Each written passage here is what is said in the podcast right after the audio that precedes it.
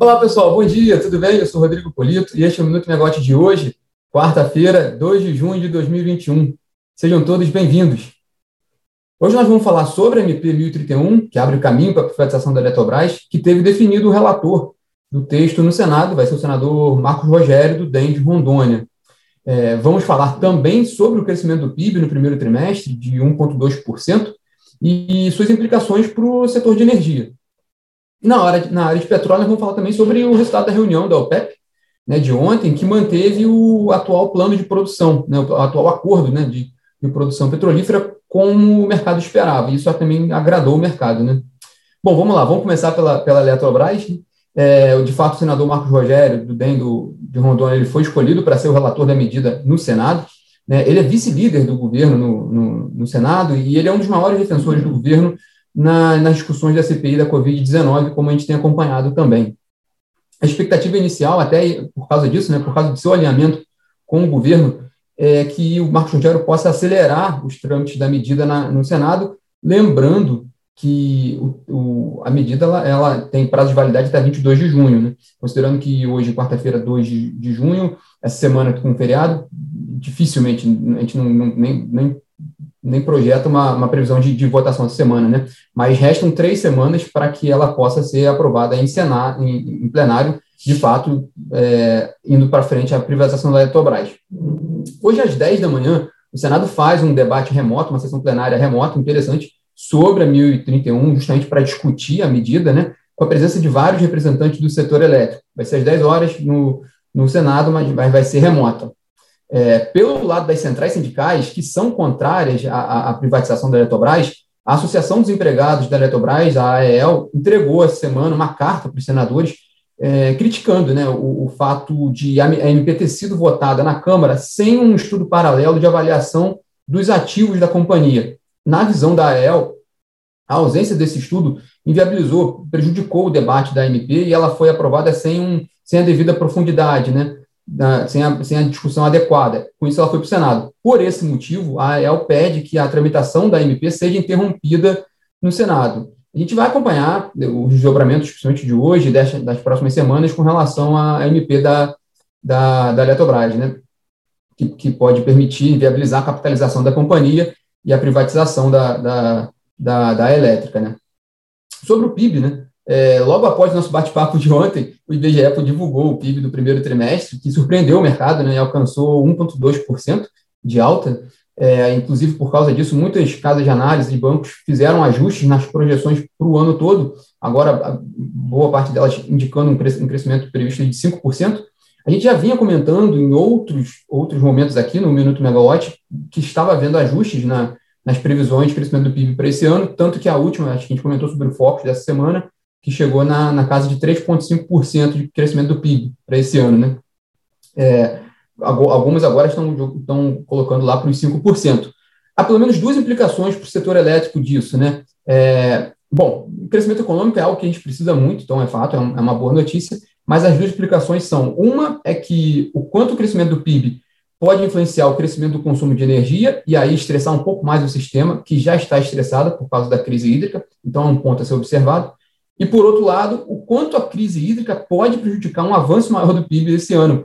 É, teve uma matéria da Folha de São Paulo hoje mostrando né, um, um, umas avaliações da, da, área econômica do governo de que o risco né, de, de, de de, falta de energia e de escassez de recursos né, possa, possa prejudicar em um ponto percentual o crescimento do PIB esse ano. Então, é, é, é essa relação que também é importante a gente manter ali, ficar de olho. Né? É, mas tem um ponto interessante. A, a, a, EPE, o ONS e a CCE vão iniciar em breve agora os estudos da revisão do, da segunda revisão quadrimestral da carga no planejamento anual da operação energética, no PEN. E o estudo atual, né, a atual primeira revisão da, da, da carga, a revisão quadrimestral da carga, ela está considerando um PIB de 3%. Então, a gente é, pode ser ali que a gente veja alguma, alguma. Bom, vai começar ainda essa discussão, mas pode ser que haja algum impacto na, na revisão quadrimestral da carga. Mas também é importante olhar ali que, como algum, algum, alguns, algumas fontes colocaram ontem também, nessa repercussão da, do PIB, que há uma questão ali no âmbito econômico de como foi a composição desse PIB, porque parte dele tem, a, tem uma relação com variação de estoques. No fim do dia, isso pode não trazer um impacto tão grande para os próximos trimestres. Então, não está tão claro, não vai ser um efeito tão direto de um crescimento econômico só por causa um crescimento econômico expressivo só por causa desse primeiro trimestre de 1,2%. Além disso, existe ainda também aquele risco né, de uma terceira onda de Covid, que aí também afetaria novamente o ritmo da, da, da retomada da economia brasileira. Conclusão é que não tem nada definido ainda para essa revisão da, do que a gente pode esperar de tanto revisão de PIB quanto revisão de crescimento da carga para o ano. Né? Bom, indo para o setor petróleo, a, OPEP, né, a Organização dos Países Exportadores de Petróleo, a OPEP+, né, que inclui os países do cartel, mais a Rússia e outros aliados, ela confirmou as expectativas no mercado e manteve inalterado aquele acordo de produção selado lá no, no, em abril do ano passado, com alguns ajustes depois, mas que era justamente para conter ali, a oferta foi, na época lá, houve um corte grande da produção, justamente para segurar a queda do preço do petróleo, eles foram ajustando aos poucos, confirmaram esse acordo ontem, e a ideia é que possa abrir um pouco mais, né, gerar um pouco mais de oferta, na casa de 2 milhões de barris dia de petróleo, mas esse retorno vai ser gradual, conforme eles forem acompanhando o desempenho do mercado, né, as condições do mercado. Isso foi, de fato, confirma, é, isso confirmou a expectativa do mercado, que esperava, de fato, a manutenção desse acordo. Com isso, a última vez que eu vi o preço do petróleo de manhã, estava na casa de 71 dólares o barril do Brent mantendo ali aquela trajetória que a gente também vem falando aqui em alguns momentos, né? É, bom, esses são os destaques para a agenda de hoje. Eu convido vocês a ficarem passarem o dia com a Megawatt hoje, porque às 13 horas vai ter a live ligados no preço, né, com todas as informações meteorológicas e, pre, e previsões né, de meteorologia para as próximas semanas, e também seus impactos no preço, né, no, nos preços de energia. O que é interessante especificamente dessa live é que vai ser a primeira após o, a reunião do PMO, de junho do Operador Nacional do Sistema Elétrico. Então, são dados mais atuais que vão ser, que vão ser discutidos hoje na live, né? E também às 16 horas tem a, a webinar especial sobre a crise hídrica né, e seus efeitos para o setor de energia, com a colega Camila Maia e com a Ana Carla Pet, a presidente da Megawatt Consultoria. É, lembrando que ontem a, é, será às 16 horas esse, esse webinar.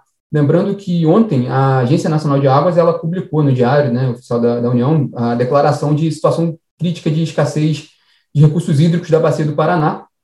É uma medida inédita e que, com isso, ela, a ANA, na prática, né, ela pode adotar medidas ali para medidas de regras de operação para os reservatórios, né, é, devido à situação crítica, de fato, da, da Bacia do Paraná.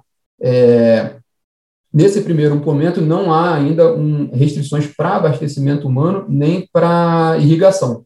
Mas, de fato, confirma ali tudo o que a gente vem falando também na semana passada, desde a, desde a definição lá do CMSE de, de requerer essa, essa declaração de, de situação de, de, escassez hídrica na bacia do Paraná também. Bom, pessoal, esses são os destaques de hoje, tem bastante coisa para hoje aí, vamos acompanhar também a Eletrobras e acompanhar nossa, essa agenda do dia nossa aqui da Megawatt. Até amanhã. Tchau, tchau.